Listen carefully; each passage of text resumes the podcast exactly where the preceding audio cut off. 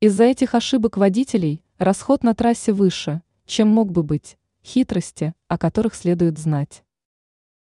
Водители порой только следят за расходом топлива, но не предпринимают действий, чтобы сократить его, несмотря на заинтересованность каждого.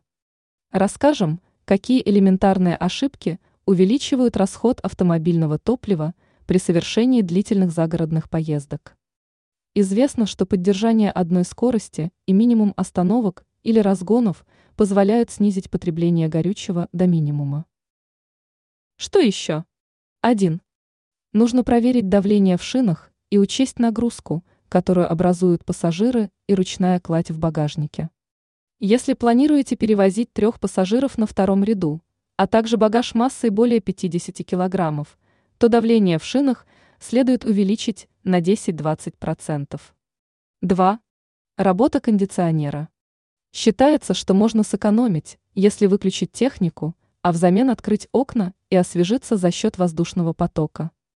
Но в таком случае открытые окна ухудшают аэродинамические свойства кузова и увеличивают потребление топлива. 3. Движение на подъем также сказывается. Поэтому важно понижать передачу, в зависимости от высоты подъема. 4. Неоптимальный скоростной режим – вот самая главная проблема. Таковой считается скорость более 110 км в час, так как доказано – что существенно сэкономить время при этом не получится. Каждые пройденные 100 километров на более высокой скорости экономят около 50 минут.